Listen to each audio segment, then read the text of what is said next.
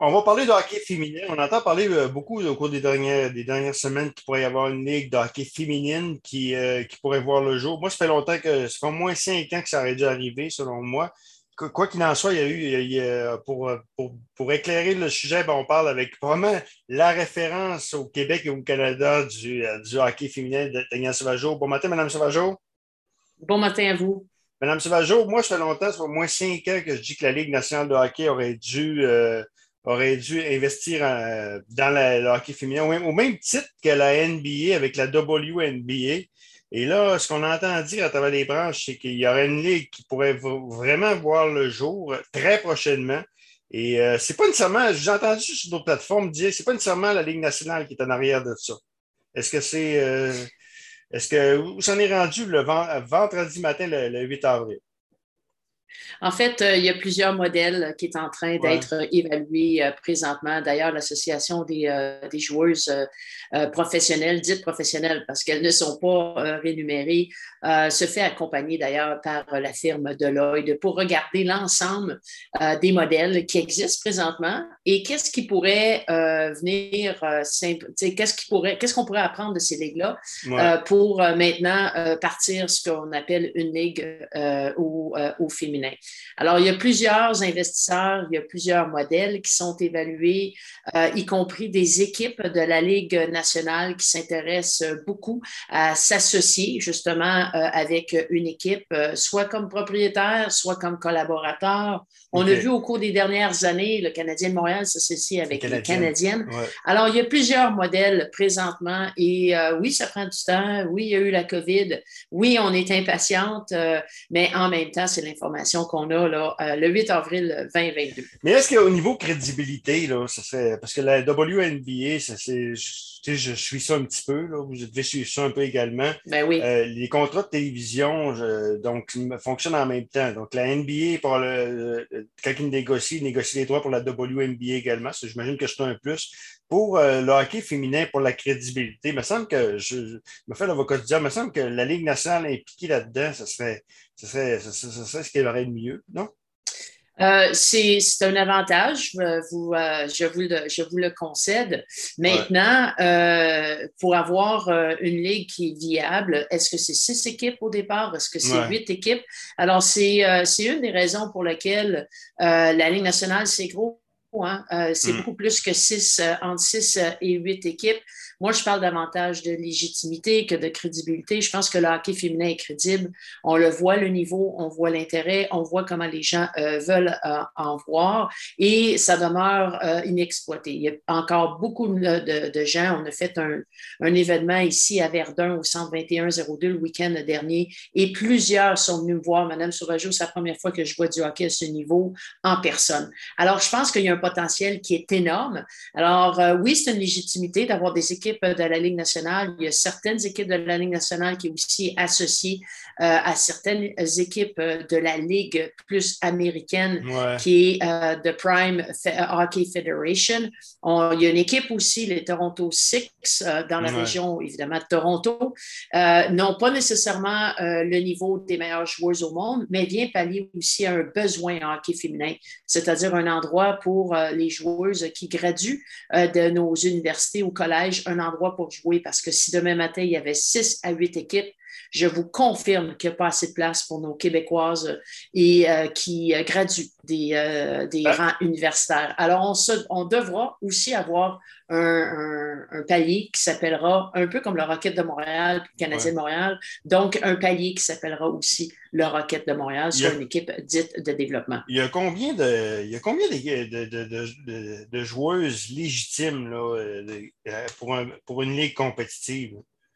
On parle d'environ 120, euh, 120 joueuses. équipes à peu près? Euh, huit équipes, parce qu'on sait que le, c'est ça. Euh, si on regarde, euh, puis encore là, c'est là qu'il faut regarder. Prenons le Canadien de Montréal, par exemple.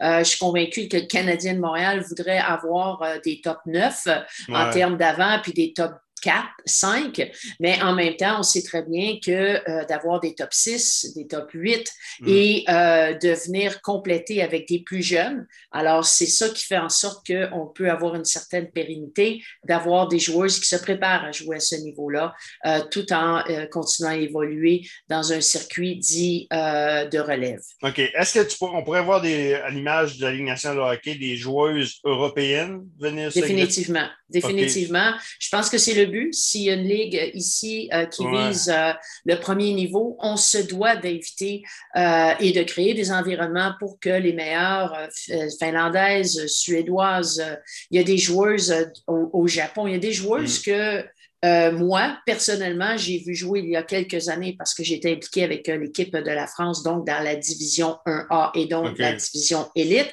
Il y a des joueuses d'à peu près partout au monde qu'on ne voit ni au championnat du monde ni aux Jeux olympiques qui pourraient facilement être des top 6 et des top 8 dans cette euh, ligue. OK. Donc, euh, on parle de, d'à peu près 120 joueurs en Amérique du Nord, plus les Européennes qui pourraient jouer à ça. Donc, il pourrait y avoir bonhomme une ligue à 10 équipes, c'est à peu près, euh, ça pourrait être, ça pourrait, ça pourrait c'est sûr qu'il faut y aller progressif. Il vaut mieux peut-être y aller en palier.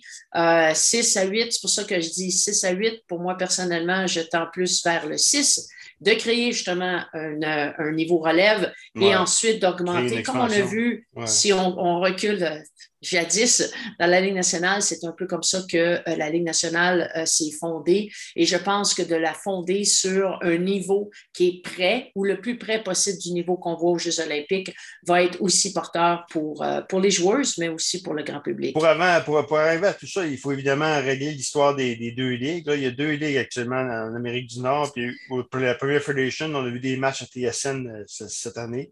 Et il y a une autre ligue également. Où ça en est rendu, ça aussi? Là? En fait, en fait, c'est à s'y perdre. C'est à s'y perdre pour, euh, pour, le grand public. Il y a une ligue qui est The Prime Hockey Federation et il y a l'Association des joueuses dites professionnelles. Alors, c'est deux. Euh, l'association, ben, il va un peu comme du côté des employés et il y a une ligue qui est côté des employeurs. Alors, présentement, euh, c'est confirmé, il y a un certain gap. C'est difficile de rapprocher les deux parce que c'est deux niveaux ou c'est deux visions complètement différentes. Alors, est-ce qu'on doit continuer à prendre de l'énergie pour tenter euh, de faire un, vraiment une un avec, avec les deux? Mais en même temps, c'est deux choses complètement différentes. Et moi, je fais partie de ceux et celles, euh, il n'y en a pas beaucoup, qui dit que dans le fond, c'est un niveau qui est rêvé pour permettre justement de continuer le développement. Euh, c'est pas vrai qu'on peut passer de la Ligue junior majeure du Québec au Canadien de Montréal. Entre ça, il y a une offre de service qui est incroyable du côté des garçons, que ce soit du hockey universitaire, le hockey en Europe. Euh, on parle des Lions ici au Québec, on parle du Rocket et là, on parle de l'équipe pro. Du côté féminin, il n'existe rien entre le, hockey universitaire et euh, le hockey de la prochaine, évidemment, Ligue de premier niveau. Aussi, aux Olympiques, euh, c'est souvent Canada, États-Unis, c'est tout, le temps. Y a-t-il une équipe qui, euh, qui, va pas, qui progresse, qui pourrait donner euh, d'ici 4 à 8 ans, vraiment une opposition au Canada aux États-Unis pour au moins rendre le challenge un, peu plus fort? Bien, je vais vous présenter ça différemment. Enlevons les États-Unis et le Canada de l'échiquier mondial je ne pourrais pas vous dire qui gagnerait la fameuse médaille d'or tant, tant souhaitée. Et si on fait référence à d'autres sports, on n'a jamais demandé, par exemple, à Tiger Woods qui fait un retour aujourd'hui, lorsqu'il dominait, euh, les athlètes qui dominent, que ce soit aux courtes pistes, que ce soit sur la scène. Mm. On a grandement parlé du tennis masculin avec les quatre grands.